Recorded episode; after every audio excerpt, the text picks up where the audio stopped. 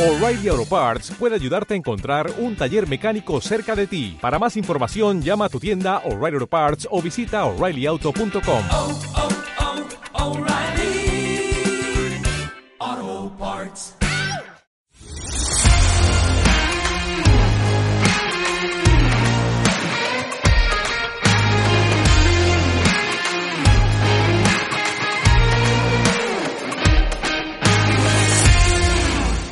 Hola, ¿qué tal? Muy buenos días, buenas tardes o buenas noches. Mi nombre es Jefferson Maldonado y estás escuchando Divi Talks, el podcast donde aprenderás todo lo relacionado con el diseño web, el diseño UX, WordPress y el amado y odiado Divi. Este es el episodio número 17 de Divi Talks, donde hablaremos o continuaremos con nuestro ciclo de creación de tu agencia de diseño web y detallaremos las bases que se deben tener para sostener tu negocio, comenzar legalmente con tu negocio.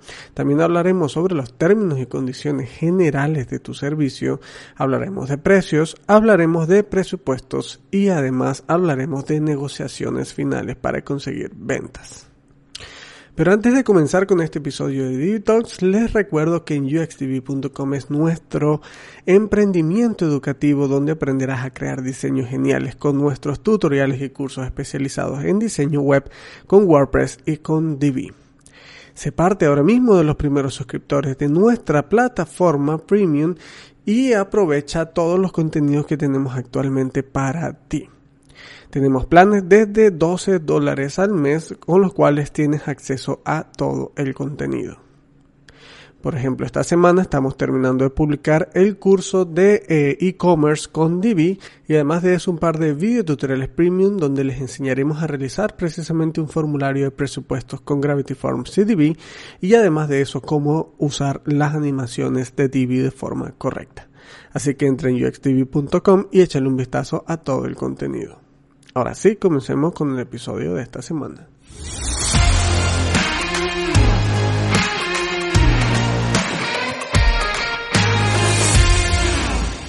Muy bien compañeros, como saben esta es la segunda semana de este ciclo de creación de tu agencia de diseño web. Eh, repasando un poco lo que hablamos la semana pasada, recuerden que estuvimos hablando sobre los primeros pasos para crear tu agencia, definición de concepto de tu agencia y definición de la especialidad que debes tener dentro de tu agencia para poder definirte como nicho de mercado y así eh, poder destacar ¿no? entre el montón de agencias y freelancers y eh, implementadores que hay en la actualidad bueno, en, web, porque se ha convertido algo en un negocio pues bastante demandado, por ende también un eh, negocio bastante ofertado, pero lo cierto es que no todo el mundo lo hace bien y no todo el mundo es tan profesional. Justamente con este ciclo lo que estamos intentando es enseñarte a que montes tu negocio de manera profesional, ¿de acuerdo? Entonces eso fue un poco lo que hablamos la semana pasada sobre esos primeros pasos y conceptos. Y en esta semana vamos a hablar sobre eh, lo siguiente, ¿no? Lo, lo, precisamente lo que sigue, que es una vez que yo ya tengo definida mi eh, propuesta de valor, una vez que tengo definida mi especialidad y el concepto de mi agencia, pues cómo comienzo, ¿no? ¿Cuáles, cuáles son los primeros pasos? Bien, lo primero que debes tener, y, es una de las primeras cosas que debes definir, es el tema de la de definición de políticas de trabajo y términos y condiciones del servicio. Esto es algo que tanto freelancer como implementador, como muchas personas que están transicionando de freelancer a agencia, eh, pasan por alto. Eh, dan por hecho de que, bueno, de que el cliente entiende que el servicio que se le va a entregar es tal o cual, o, o, según lo que se define en un presupuesto, pero no hay una eh, definición de términos y condiciones de servicio que estén bastante, bastante claras para todas las partes. Esto eh, va más o menos en la parte del eh, donde ponen los enlaces de términos y condiciones. Si tú, si tú tienes ya tu web como freelancer o como agencia, eh, allí es donde debes colocar los términos y condiciones generales del servicio. Eh, y bueno, entonces ustedes dirán, bueno, ¿y qué, qué pongo en esos términos y condiciones generales? Bien, pues estos términos y condiciones generales son precisamente la matriz del servicio que tú vas a dar. Y aquí debe estar especificado todos los detalles de ese servicio. No me refiero a un servicio específico, sino a un servicio general. Desde el momento en el que comienza eh, un eh, cliente a pedir un presupuesto hasta el momento en el que tú le entregas el servicio final. Pero para ponérselos sencillos, se los voy a mencionar en este podcast y además recuerden que pueden encontrar las notas del programa en blog.uxtv.com barra podcast o bueno, en blog.uxtv.com. Pueden encontrar las notas del programa también en uxtv.com barra podcast. Allí los, va, los van a redirigir y allí van a ver este episodio que es el número 17. Y allí van a encontrar precisamente la escaleta y todas las notas para que ustedes puedan eh, básicamente copiarlas y eh, ponerlas por ahí una lista eh, de elaboración precisamente, ¿no? Entonces, ¿qué debe tener tus términos y condiciones de servicio? Bien, lo primero que debe mencionar es el objetivo de tu empresa o de tu agencia.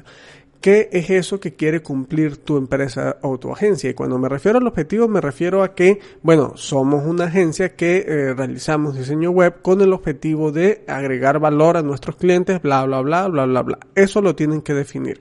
Pero básicamente se trata de, de, definir precisamente eh, ese concepto que, bueno, de hecho ya definieron ustedes en el episodio pasado, el concepto de su agencia y trasladarlo a un objetivo.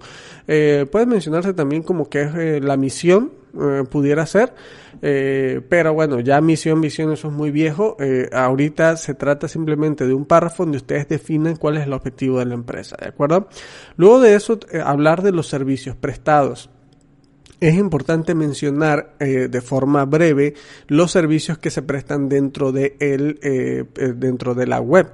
Esto tiene que ver con el hecho de que si alguien los busca o los contrata por un servicio específico y ustedes no tienen ese servicio decretado en sus términos y condiciones, luego puede haber problemas con que eh, son servicios que seguramente tú no estás capacitado de dar y que aún así daste. Entonces, o diste, perdón. Entonces, eh, es muy importante que los servicios también queden definidos dentro de las políticas de términos y condiciones y además que si tú agregas un servicio, bueno, simplemente lo agregas a, a las políticas, pero que en términos legales un usuario tenga acceso a ese, documento, que es un documento legal, los términos y condiciones me refiero, y que sepa que en ese documento están definidos a cabalidad los servicios que puede contratar en tu agencia, ¿vale? Luego, hablar sobre el tratamiento de los datos y la política de privacidad. Esto es obligatorio y tiene que ver con el hecho de que cuando un usuario te, eh, te contacta para que tú le hagas un eh, presupuesto, cuando empieza a escribirte por correo electrónico, etcétera, todo, cuando tú estás haciendo esta interacción de comunicación, generalmente tú estás usando datos de ese usuario. Entonces tú debes tener definidas, por supuesto, unas políticas de privacidad de las cuales hablaremos más adelante en otros episodios, pero debes tener definidas esas políticas de privacidad y debes mencionar que, que tienes definidas esas políticas de privacidad dentro de tus términos y condiciones de servicio y debes mencionar que esa, eh, tú estás tratando los datos conforme a esas políticas de privacidad y que el cliente está de acuerdo con eso, ¿no? Eso debes, tenerlo en tus términos y condiciones. Además de eso, hablar sobre el proceso de contratación.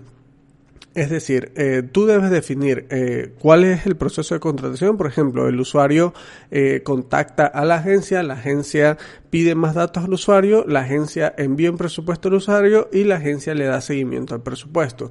Eso debe, quedar definido también en los términos y condiciones porque si un usuario o un posible cliente eh, tú empiezas a darle seguimiento a su presupuesto y por alguna razón te denuncia, qué sé yo, por mal tratamiento de datos o porque en su no está de acuerdo con tu eh, proceso de contratación o tu proceso legal, eh, eh, tú tienes que tener definido en esos términos y condiciones de servicio que ese es el proceso que tú llevas para, para la contratación y que el usuario al contactarte o al pedirte un presupuesto estuvo de acuerdo en aceptar los términos y condiciones de la contratación, ¿de acuerdo? O del servicio, mejor dicho.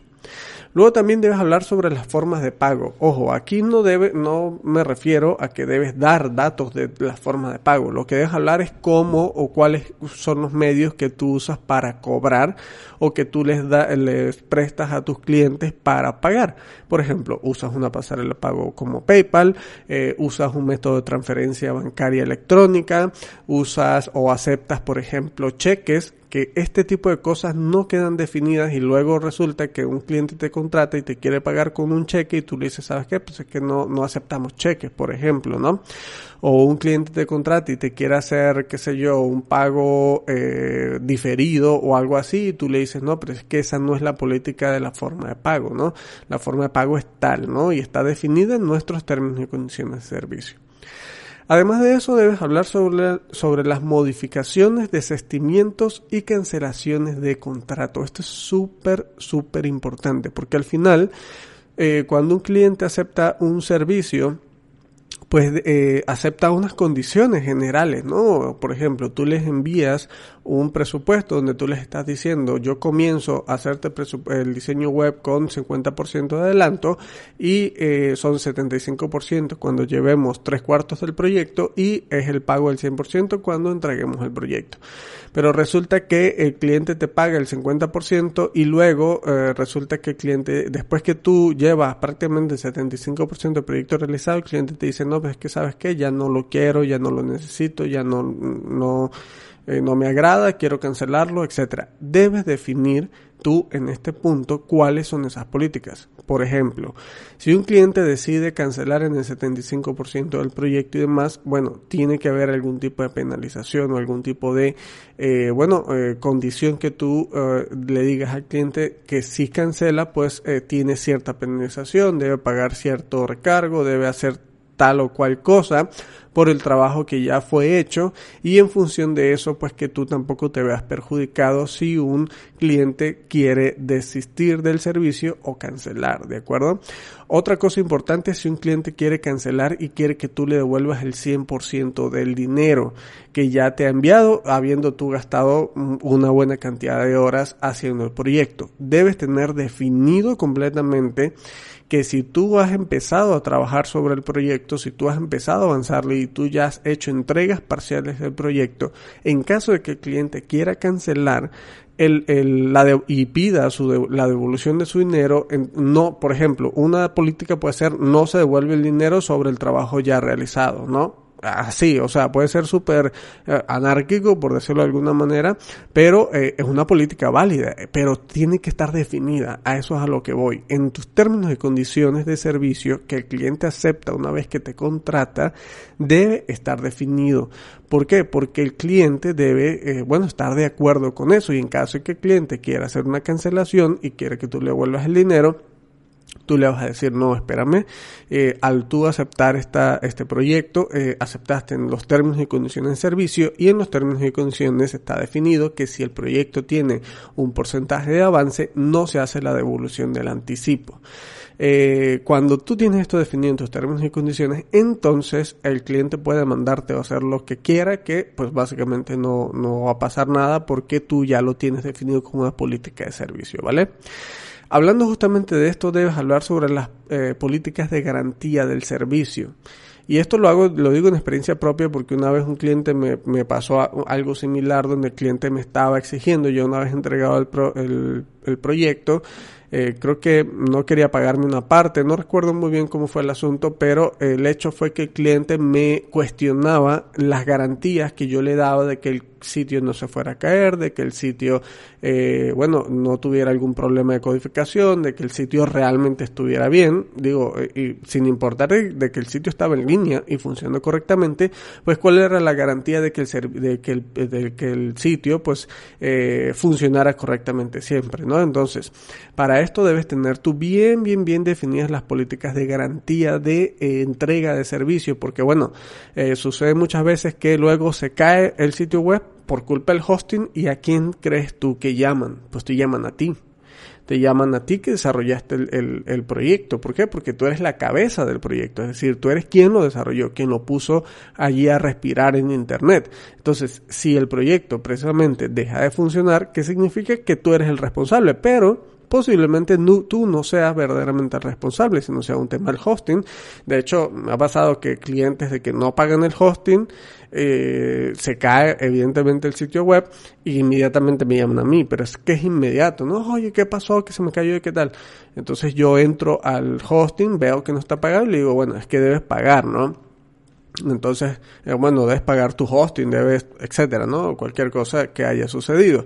Entonces, este, pasa también con los dominios. Entonces, bueno, allí ya les doy soporte y se resuelve el problema. Pero esto debe estar también definido en tus políticas de garantía de servicio, ¿vale? Eh, uno de los, eh, ya nada más nos quedan tres puntos con respecto a los términos y condiciones y tiene que ver con las responsabilidades del cliente. Eso es bastante importante que quede definido, es decir, el cliente te debe pasar tal o cual información, el cliente te debe eh, bueno, debe cumplir con ciertos tiempos, debe cumplir con, con ciertos pagos. Si el cliente tarda mucho en pasarte la información y el proyecto se extiende, pues el cliente debe pagarte cierto porcentaje del proyecto, etcétera, ¿no? ¿Cuáles son esas responsabilidades que debe tener el cliente con respecto a tu negocio? En términos generales, nuevamente se trata de entrega de información, de buena comunicación, de pagos en tiempo y forma, etcétera. No son los más generales, aunque pudiera haber algunos más específicos. Recuerden que toda esta información la vamos a ver en un curso más avanzado, en un curso mucho más completo en uxtv.com. Eh, próximamente, posiblemente el próximo mes, estoy hablando de julio, a finales de junio esté lanzándose este curso de cómo montar tu negocio online y pues todos estos detalles que estoy mencionando justamente aquí en el podcast los vamos a definir en un curso con ejemplos y con definiciones un poco más eh, completas, ¿de acuerdo? Recuerden que este es un podcast de no mayor a 30 minutos o más o menos 30 minutos, con lo cual aquí pues eh, tocamos por encima todos estos conceptos para que ustedes tengan una idea, pero lo vamos a ver más a detalle en un curso. ¿vale? Y los últimos dos puntos son la propiedad intelectual. Debes definir de quién pertenece lo que tú haces, si pertenece al cliente, si pertenece a ti, etcétera. Esto es eh, propiedad intelectual eh, meramente. Y finalmente la ley aplicable, es decir, qué leyes pueden aplicar para efectos de si algún cliente eh, tiene alguna, bueno, alguna discrepancia con respecto al servicio que tú le estás dando, ¿de acuerdo? Entonces con esto, con todos estos puntos tendríamos lo que viene siendo la definición de políticas de trabajo o términos y condiciones del servicio. Súper importante, la verdad es que es súper, súper importante que ustedes definan esto desde el principio porque esto los va a proteger a ustedes de cualquier tipo de detalle que tenga algún cliente o lo que sea, ¿vale? Bien, de la segunda cosa que queremos hablar en este episodio es de la definición de precios y en esto voy a ser bastante breve porque recuerden que en el episodio número 15 de este podcast hablamos precisamente de todas las variables que debes tener a consideración para poder elaborar un, eh, bueno, más bien para poder definir los precios de tu servicio de diseño web.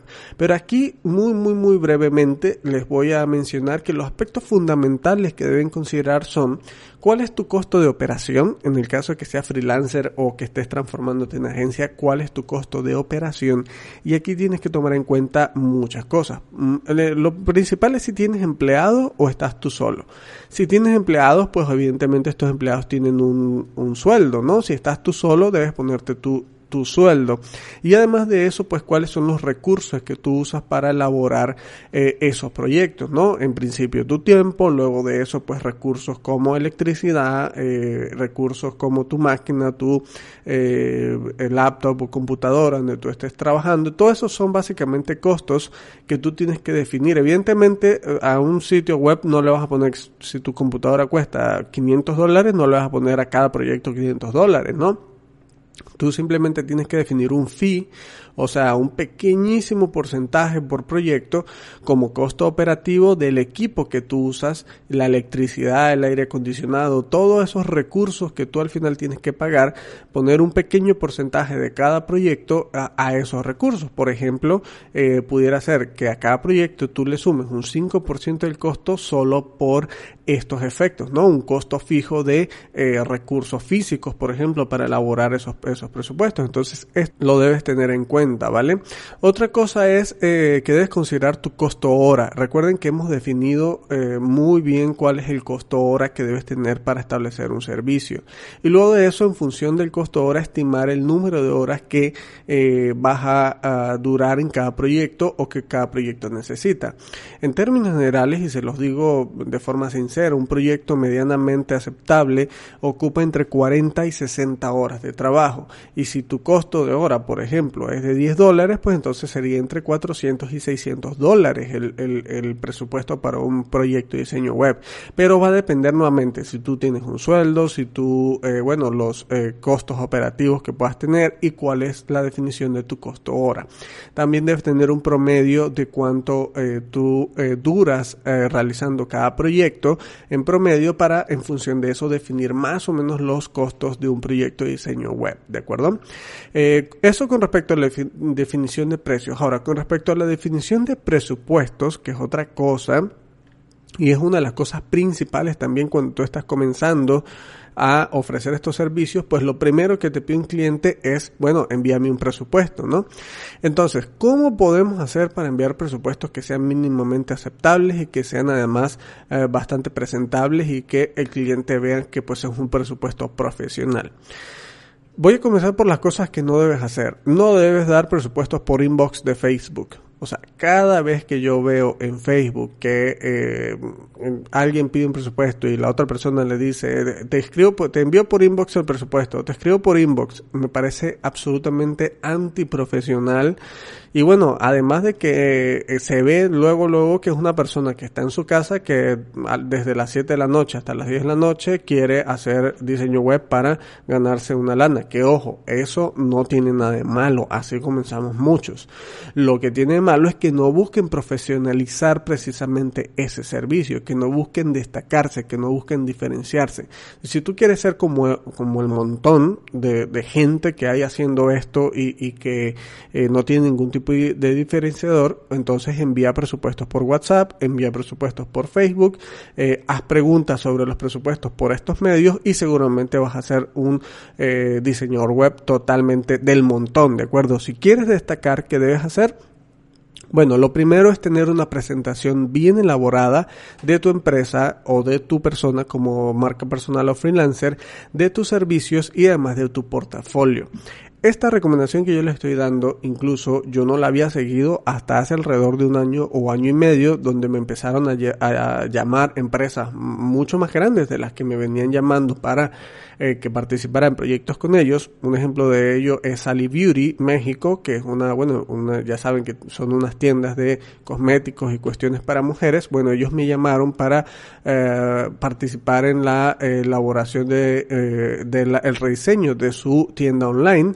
Eh, y justamente con este tipo de clientes yo me di cuenta que yo llegaba y bueno, yo hablaba sobre, mi- sobre mis servicios y demás, eh, eh, mostraba mi página web, ya la habían visto y todo lo demás, pero eh, esta, yo generalmente eh, descubría que ellos esperaban un poco más de profesionalismo y cuando descubrí esto pues empecé a hacer presentaciones, ¿no? Eh, elaboré una presentación formal sobre el estudio, sobre el equipo de trabajo, sobre los proyectos que hacemos y demás, la experiencia que tenemos y eso funcionó bastante. Entonces es bastante recomendable que tengas una pequeña presentación corta, nada largo, donde eh, describas un poco pues quién eres y todo eso. Generalmente las empresas, cuando ya son empresas las que te están buscando, esperan eso porque es un estándar que hay aún en la actualidad en la industria, ¿de acuerdo?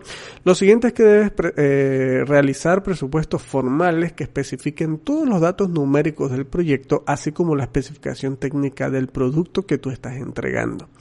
En ese presupuesto deben estar todos los detalles de costos costos por, eh, por item, si tú quieres de, eh, definir cada item como por un costo eh, independiente, eh, debe estar definido si tú le diste algún tipo de descuento al cliente, debe estar definido cuál es el costo de, antes de impuestos, debe estar definido si vas a cobrarle un impuesto o hacerle una factura al cliente y todo debe estar bastante, bastante bien definido en el presupuesto.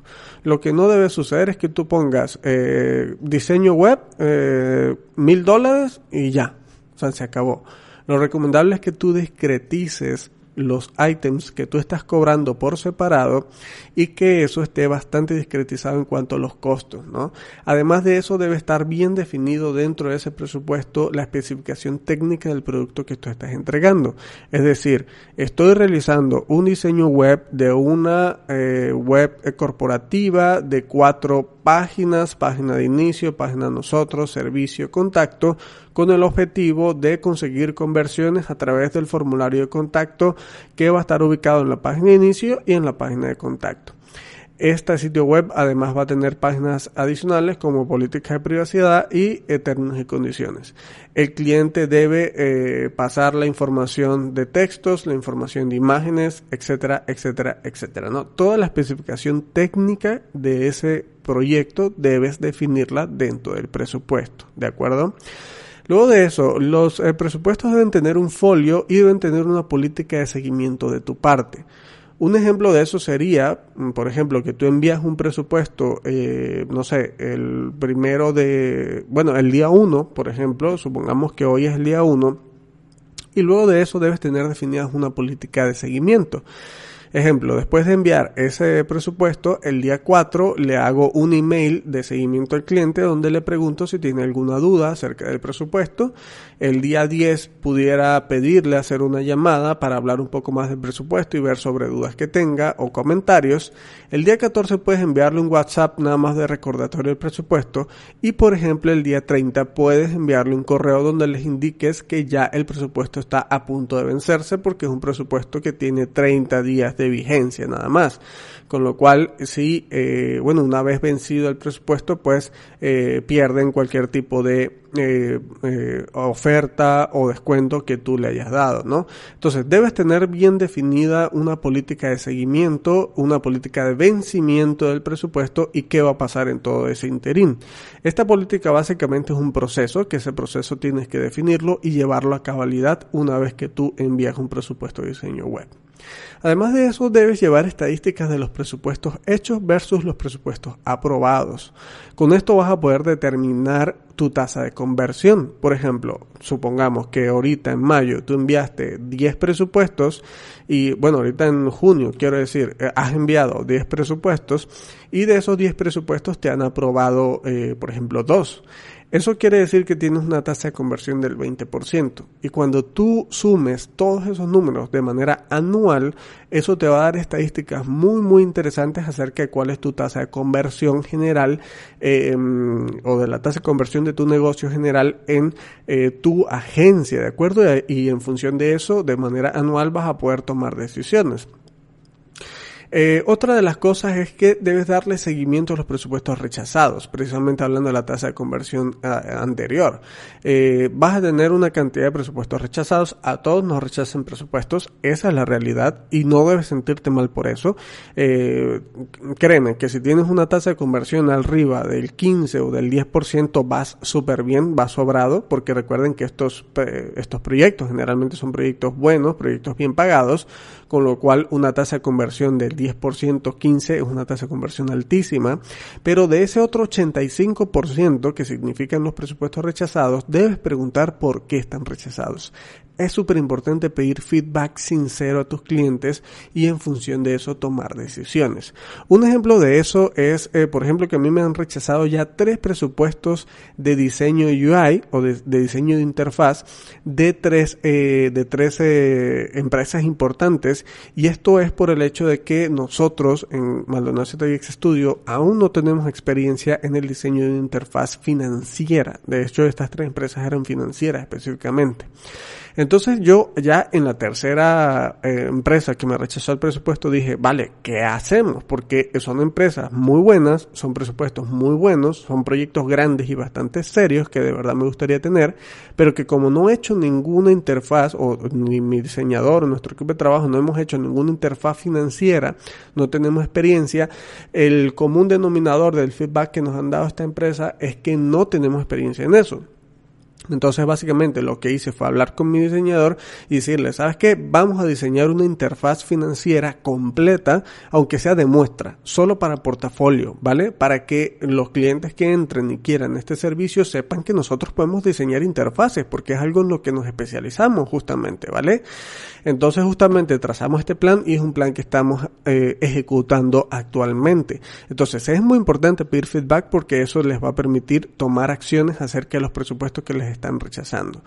Si es por precio, no hay mucho que hacer y justamente es el último punto de esta parte de presupuestos. De que si, eh, bueno, perdón, más bien es el siguiente punto de negociación de ventas. Si es por precio, no hay mucho que hacer y vamos a hablar de eso en el siguiente punto, ¿de acuerdo?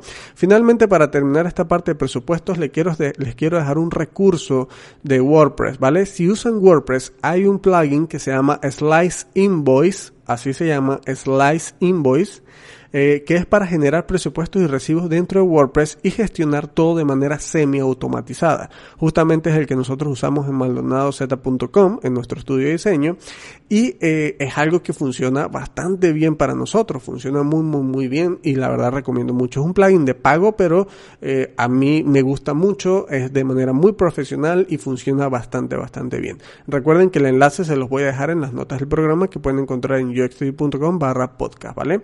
Y el punto, ya me pasé muchísimo el tiempo, pero yo creo que es un episodio, bueno, bastante importante. Son cuatro puntos. Recuerden que hablamos de definición de términos y condiciones, de precios, de presupuestos y justamente vamos a hablar del cuarto y último punto, que es negociación para conseguir ventas. Una vez que tú envías el presupuesto, una vez que tú haces tu proceso de seguimiento de presupuesto, en ese proceso te vas a dar cuenta si el cliente tiene interés o no tiene interés sobre el, eh, sobre el presupuesto. Créeme, y te lo digo con toda la experiencia del mundo, que muchos clientes te super presionan, te dicen que necesitan el presupuesto ya, que necesitan verlo, que, que quieren arrancar el proyecto y demás, y por lo menos el 80% de esos clientes ven el precio y nunca más te vuelven a escribir ni quieren saber nada de ti. ¿Por qué? Porque estás fuera de su rango justamente. Eso es algo que nos pasa muy comúnmente. Nosotros en Maldonado ZX Studio también tratamos de filtrar estos clientes, pero pasa mucho que a veces hay clientes que son muy insistentes, que sí, que me gusta tu trabajo, que me gusta lo que haces, que me gustan tus diseños, pero una vez que envías el presupuesto, la propuesta con todos los detalles técnicos y demás, pues el cliente se echa para atrás y dice, no, es que sabes qué, no, no te dicen nada. Generalmente los que no te dicen nada es porque eh, nuevamente estás fuera de su rango de precios. Seguramente te están comparando con algún implementador o alguien que cobra de estos que cobran 150 dólares por hacer un sitio web eh, y pues obviamente no, está, no le vas a llegar, ¿no? O más bien no te van a llegar al precio que tú estás colocando dentro del presupuesto. Entonces, una vez que tú hayas enviado el presupuesto para conseguir, la negociación para conseguir esas ventas pasa por una primera etapa que es resolver todas las dudas del cliente. Si tú envías un presupuesto de diseño web y el cliente te empieza a preguntar dudas adicionales que quizás tú no definiste completamente en el presupuesto, eso significa que uno, al cliente le pareció bien el precio, es decir, no le pareció nada descabellado, está dentro de su rango. Dos, el, cliente tiene interés en eh, hacer el proyecto contigo. Entonces, cuando el cliente empieza a hacerte preguntas adicionales, ya tú por ahí puedes estar más o menos seguro de que el cliente tiene bastante interés en aprobar el presupuesto y que quiere desarrollar el proyecto contigo. En función de eso, tienes que ponerte activo a resolver, o activo o activa a resolver los, eh, las dudas que tenga precisamente el cliente, ¿vale? Debes darle seguimiento según tus políticas de seguimiento de presupuestos, tal cual como lo mencionamos en el eh, punto anterior. Otra de las cosas es que si el cliente te empieza a negociar y te empieza a pedir un descuento que dice que sí, que le interesa, pero que no llega, que le parece un poco costoso y qué tal, debes, valorar bastante darle al menos un 10% del proyecto o eh, perdón, un 10% de, de, descuento del presupuesto. Con esto es probable que pierdas un poco de dinero, pero seguramente ganarás un buen cliente que sí verdaderamente quieres, ¿vale? Otra cosa es que si el cliente no quiere aceptar el presupuesto por tiempo, eh, perdón, por, por precio, debes valorar hacerle una contrapropuesta con eh, menos detalles técnicos del presupuesto original, pero que sea funcional para el cliente. ¿Qué quiere decir esto? Que el cliente te dice, oye, es que sabes que lo que me presupuestaste fue lo que te pedí, pero me, no llego, está bastante costoso. Entonces tú puedes, si tú quieres ese proyecto y si tú ves que es viable que ese proyecto se pueda comenzar de una forma un poco menos elaborada, un poco más linda, un poco más rápida, que te tome menos tiempo hacerla, tú puedes decirle al cliente y, decirle, te voy a hacer una contrapropuesta y te propongo esto técnicamente hablando, en vez de hacer esto que tú me propusiste, yo te propongo hacer esta otra cosa. Y esta otra cosa nos va a tomar, no sé, 30, 40 horas menos y con eso vamos a poder reducir un 40%, por ejemplo, el costo del presupuesto total. Si eso te parece bien, te envío la contrapropuesta y lo analizas, ¿de acuerdo? Y con eso posiblemente ganes esa venta, ¿vale? ¿Por qué? Porque le presentas una alternativa al cliente. Pero nuevamente, eso va a depender mucho del contexto de que el cliente... Eh, de que el cliente eh, pueda jugar un poco con esa eh, con ese tecnicismo y pueda, pueda comenzar con algo un poco más lean startup, ¿vale? Es probable que el cliente quiera aprobar el presupuesto, pero lo necesite en menos tiempo del que tú presupuestaste. Para esto, desde el principio debes colocar un lead time con un colchón de tiempo. Es decir, si tú generalmente sabes que ese proyecto lo vas a poder entregar entre 4 y 6 semanas, ponle al cliente que lo vas a poder entregar entre 6 y 8 semanas. Ya sé que esto es un poco mentir, pero al final no es mentir, es definir un tiempo con su colchón eh, necesario precisamente por imprevistos, cambios, este, tardanzas del cliente, etcétera. Muchos de ustedes saben que los clientes tardan generalmente mucho más en enviar información de lo que generalmente eh, se establece en un presupuesto, en un presupuesto, en un lead time como tal. Entonces, eh, si, el, si es así y el cliente te pide menos tiempo, tú automáticamente sabes que vas a tardar dos semanas más y tú le puedes decir, ¿sabes qué? Sí, te entrego en dos semanas antes de las que están presupuestadas, eso te parece, y con eso el cliente seguramente va a querer aprobar el presupuesto y con eso vas a conseguir más ventas. La cuestión final y justamente para terminar este episodio es que si el cliente te quiere hacer o te quiere pedir un super descuento o te dice que estás muy por encima de tu competencia, debes analizar muy bien tu situación, tu contexto y evaluar si debes dejar ir a ese cliente. Y esto tiene que ver también con la negociación para conseguir ventas, porque al final tú vas a querer conseguir las ventas que realmente quieres. Si tú sabes que ese trabajo vale al menos, eh, perdón, eh, si tú sabes que ese trabajo no vale menos de lo que tú has cotizado, es bastante sano que dejes ir al cliente porque es un cliente que no necesitas y es un cliente que no quieres. Si tú cotizas un diseño web en 900 dólares y el cliente te dice te puedo pagar 450 dólares y tú sabes que no vale eso, que definitivamente no lo vale, dile al cliente no, bueno, gracias, este no, el presupuesto es el el establecido y bueno, no hay, no hay ningún tipo de descuento con respecto a ese presupuesto. Entonces simplemente sal políticamente de ese cliente eh, sin, sin ningún tipo de malentendido ni nada, simplemente sé muy político y establece tu base como que pues no, o sea, lo, no dejes lo que quiero decir al final es que no dejes que un cliente te gane en precio y te compare con otra persona que cobra la mitad de lo que tú cobras, porque al final eso tiene que ver mucho con lo que hablamos en el episodio número 15 de este podcast, donde eh, cuánto valoras tú tu trabajo diseño web, ¿vale? Entonces, eso al final va a hacer que tú consigas las ventas que realmente quieres conseguir y no las que no necesitas, justamente, ¿de acuerdo? Así que bien, con eso llegamos al final de este podcast. Ya me súper, súper pasé, pero bueno, ni modo. Yo creo que valió la pena los casi 30 y cacho de minutos que duramos en este episodio. Entonces con eso finalizamos este, este episodio justamente donde hablamos sobre esta segunda fase que tiene que ver con las políticas de entrega de servicios, términos y condiciones, precios, presupuestos y negociaciones de venta. Si te ha gustado este contenido, no olvides compartirlo en tus redes sociales con todos tus conocidos. Gracias por sus me gusta sus valoraciones en iTunes y sus likes y suscripciones en Spotify. Recuerden y no olviden pasarse por gxtv.com y ver los planes de suscripción que tenemos, que tenemos desde 12 dólares al mes para aprender a diseñar con Divi de una manera súper, súper potente. Feliz de estar aquí una vez más con todos ustedes. Un saludo, nos escuchamos la siguiente semana y hasta luego. Adiós.